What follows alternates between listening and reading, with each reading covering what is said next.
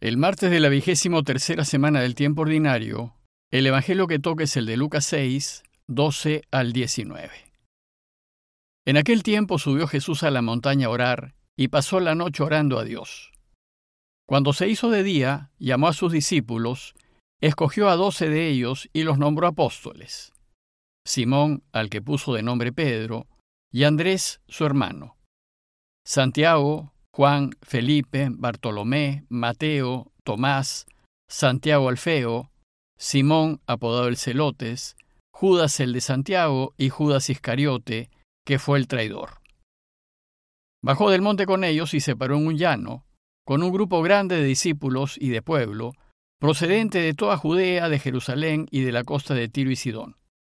Venían a oírlo, ya que los curara de sus enfermedades.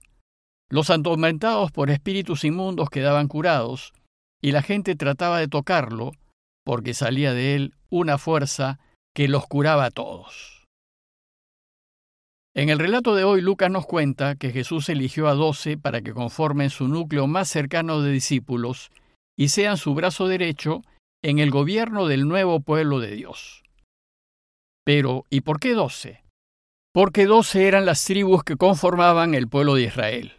Sin embargo, dado que Israel no fue capaz de observar la alianza que hizo con Dios, Jesús decidió formar un nuevo pueblo de Dios, un pueblo que sea capaz de observar una nueva alianza por su intermedio. Y ese es el pueblo que está preparando y cuya ley es el amor.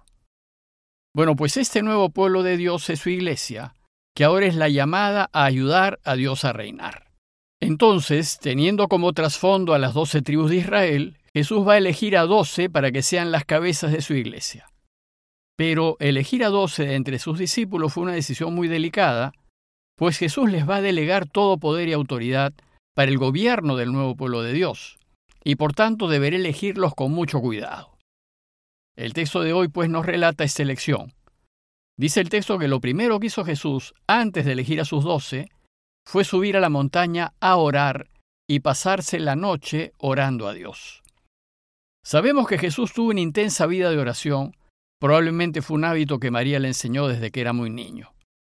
Y sabemos que cada paso que daba y cada decisión que tomaba, la consultaba con su Padre, la discernía, porque su deseo era acertar siempre en sus decisiones y elegir solo aquello que era voluntad de su Padre. Por tanto, en los momentos más importantes de su vida, en donde la decisión es crucial, pues define la ruta a seguir, su oración será más intensa y profunda. Bueno, pues ahora se trata de una elección muy importante, ya que está por elegir a doce de los suyos, aquellos que piensa que mejor lo pueden ayudar en su tarea. En esta decisión Jesús está jugando el futuro del nuevo pueblo de Dios, y no quiere equivocarse. Por eso antes de elegir, pasó toda la noche en oración. Y en esa larga noche, a solas con su Padre, Jesús vio claramente a quienes debía escoger. Dice el relato que cuando se hizo de día, llamó a sus discípulos, escogió a doce de ellos y los nombró apóstoles. Es decir, los hizo enviados, pues apóstol significa enviado. Y el deseo de Jesús era elegir algunos para enviarlos en su nombre a anunciar la buena noticia del reinado de Dios. Estos doce van a acompañar a Jesús muy de cerca, van a comer con él, beber y vestir como él, y van a estar con Él permanentemente, trabajar con Él de día y de noche, a fin de empaparse de sus prioridades y valores y aprender su modo de proceder. Inmediatamente después, Lucas nos da los nombres de los doce, y es Pedro, su amigo más cercano, quien encabeza la lista. En el grupo había dos parejas de hermanos, Pedro y Andrés, y Santiago y Juan. Y sabemos que al menos uno de los doce, Pedro, estaba casado. Es curioso comprobar lo dispar y heterogéneo que fue el grupo que eligió Jesús. Había de todo, de mentalidades e ideologías muy diversas. Por ejemplo, estaba el publicano Mateo, digamos que era uno de derecha, pues era pro-romano y colaborador de los invasores. Y también estaba Simón, apodado el Celota, y digamos que era uno de izquierda, pues sabemos que los celotas era un grupo de nacionalistas antirromanos que deseaban echar a los invasores por la violencia. Otros, como Andrés y Felipe, eran de cultura griega y solían ser más abiertos y liberales. Los demás, que eran de cultura hebrea, eran bastante más conservadores. En general, el grupo estaba compuesto por gente de clase trabajadora y de clase media campesina. Digo esto porque la gente cree que los apóstoles eran pobrísimos, pero las dos parejas de hermanos, por ejemplo, eran pescadores y de situación relativamente acomodada, pues tenían sus propios botes y aparejos. Pero vivían la sencillez de la vida campesina de Galilea. Marcos nos dice que Santiago y Juan tenían una pequeña empresa de pesca con su padre Zebedeo y tenían obreros que trabajaban para ellos. Y sabemos que al menos cinco de ellos, Pedro, Andrés, Santiago, Juan y Mateo, que cobraba impuestos en Cafarnaúm, vivían en el pequeño pueblito de Cafarnaúm. En la lista, el último que se nombra es a Judas Iscariote, quien fue el que lo entregó. El libro de los Hechos cuenta que Judas fue retirado de la lista de los doce después de su traición, y en su lugar fue nombrado Matías, y así se completó el número de doce. Y a propósito de la elección de Judas, ¿se habrá equivocado Jesús al elegirlo? ¿Cómo así Jesús, después de esa larga noche de oración, y de todo el cuidado que puso para confrontar su decisión con su padre para elegir a los doce, terminó eligiendo a Judas? Aquí conviene hacer una aclaración. Sucede que todos hemos sido creados libres para elegir nuestros caminos, y Dios no se puede oponer al ejercicio de nuestra libertad. Si elegimos mal, Dios no nos puede obligar a cambiar de decisión, pues si lo hiciese, dejaríamos de ser libres. Sin embargo, como Dios desea hondamente que todos elijamos volver a Él para vivir con Él en la eterna felicidad, nos va a sugerir repetidas veces que elijamos lo correcto. Pero nosotros, en el ejercicio de nuestra libertad, somos quienes finalmente decidimos hacerle o no hacerle caso. Sin duda, Jesús vio con claridad que Judas tenía todas las cualidades para ser uno de los doce. Podía haber sido un buen apóstol y por eso confió en él, apostó por él y lo eligió. Y probablemente Judas colmó sus expectativas durante un buen tiempo, pero al final se dejó tentar por lo que ama el mundo, y lo que éste valora pesó más que la propuesta de Jesús. Y entonces decidió libremente dejar el camino de Jesús y traicionarlo por treinta monedas de plata. Bueno, pues, lo que sucedió con Judas también sucede con nosotros.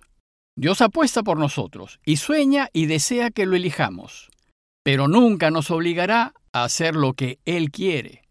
Somos nosotros quienes libremente elegimos hacer el bien o hacer el mal, y libremente elegimos estar con Dios o estar sin Él. Desgraciadamente el caso de Judas se repite continuamente en la Iglesia y sucede también con algunos responsables de la Iglesia.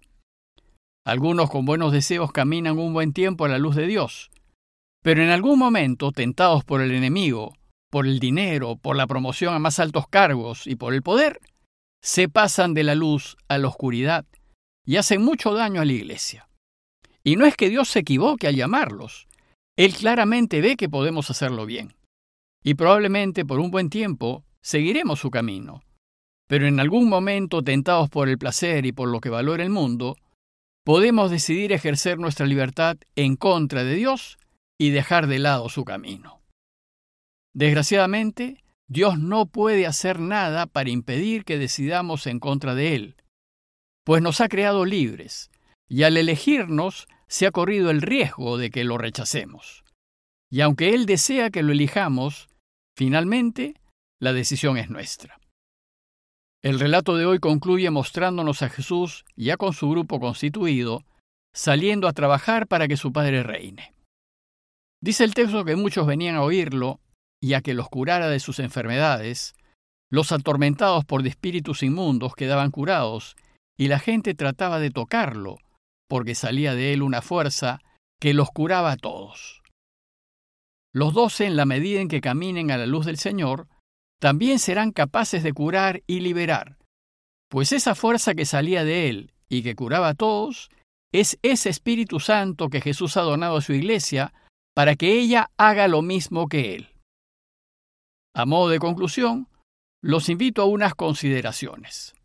Primero a considerar la importancia de consultar con Dios, mediante la oración, las decisiones que estamos por tomar, a fin de que elijamos solo aquello que sea su voluntad. Segundo, considerar que Jesús llamó a gente muy variada para que sean de los doce. Y considerar que así es también hoy, que la iglesia está compuesta por gente muy distinta, algunas más afines a uno que otras. Por eso es una pena que muchos, con mucha facilidad, hablen mal de las autoridades de la iglesia simplemente porque no piensan como ellos, o porque son más de derecha o más de izquierda. No tenemos ningún derecho a criticar a gente de la Iglesia por su modo de pensar o por su cultura. Lo que tenemos que hacer es ver si hacen lo que Jesús desea. Y si lo hacen, entonces son de los de Jesús, independientemente de lo que piensen. Y tercero, considerar que una vez que elegimos hacer su voluntad, no perdemos nuestra libertad. Seguimos siendo libres para decidir. Pero desgraciadamente, en cualquier momento todos podemos elegir traicionarlo. Para evitar esto, es necesario ayudarnos de la oración diaria y revisar frecuentemente con Él si nos mantenemos en su camino o nos estamos saliendo de Él. Pidámosle a Dios su ayuda para ser buenos apóstoles, para que mantengamos una vida de oración constante y para que toda decisión que tomemos la hagamos según su voluntad. Parroquia de Fátima, Miraflores, Lima.